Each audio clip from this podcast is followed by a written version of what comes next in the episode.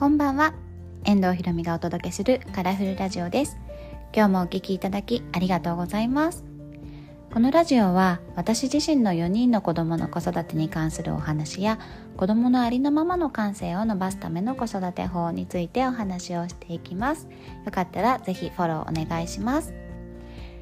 はいというわけで、えーと、今日はですねちょっとまた雑談ということで新年度始まってですねあのー私バタバタ過ごしているので皆さんどうお過ごしかなというねあのことについてお話ししていきたいと思います。是非最後までお聞きください。はいというわけで、えーと、新年度がね始まりまして双子が保育園を転園して入園式にね行ったお話とかあとは小学生組がねやっと春休みが終わりますっていう話をねしたりとかしたんですけど新年度ね始まったら始まったでねやっぱりこうバタバタしていてそれぞれのこう持ち物とかあと新年度ってこう書類がいっぱい来たりとかするんですよね。でそれをこう4人分ねちゃんと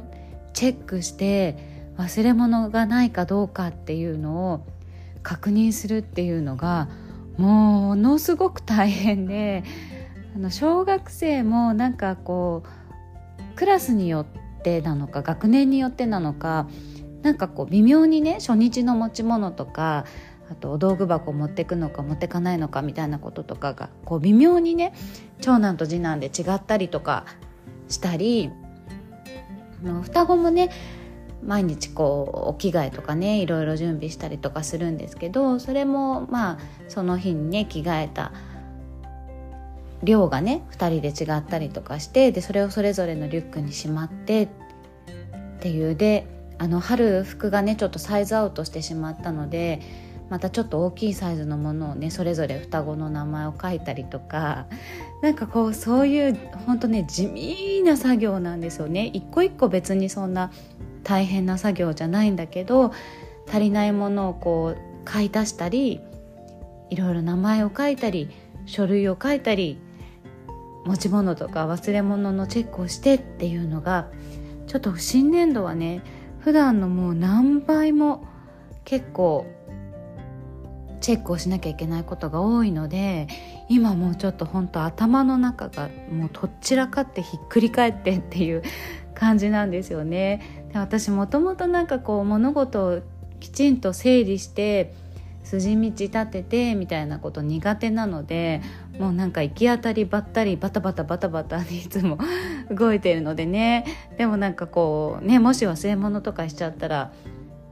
子供がね嫌な思いすることになるので、まあ、自分でね持ち物を持ってかなきゃいけないものはもう自分で小学生はね揃えないといけないってそれで忘れたらしょうがないっていう部分はあるんだけどなんか親がチェックして持たせなきゃいけないものっていうのはやっぱりなるべくねミスしないようにしてあげたいなっていうふうに思うんですけどね。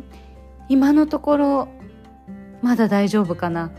でまたこれからいろんな提出物とかね持ち物とかまだまだあるのでちょっと頑張ってやっていこうかななんかこういうふうにスケジュールっていうかそういうこと整理してますみたいなもしアドバイスがあったら是非教えてください。ね、というわけでお仕事もね始まってもちろんお仕事でねミスをしないようにということでねそっちも最優先でね考えてやっていかなきゃいけないのでちょっと頭の中をですね新年度一旦整理して落ち着いてあの 頑張ってちょっとバタバタするの多分もうあと1週間ぐらいかなと思うのでねまたあと1週間頑張って乗り越えていきたいと思います。というわけで今日のお話は以上になります。最後までお聴きいただきありがとうございました。今日も一日お疲れ様でした。それではさようなら。また明日。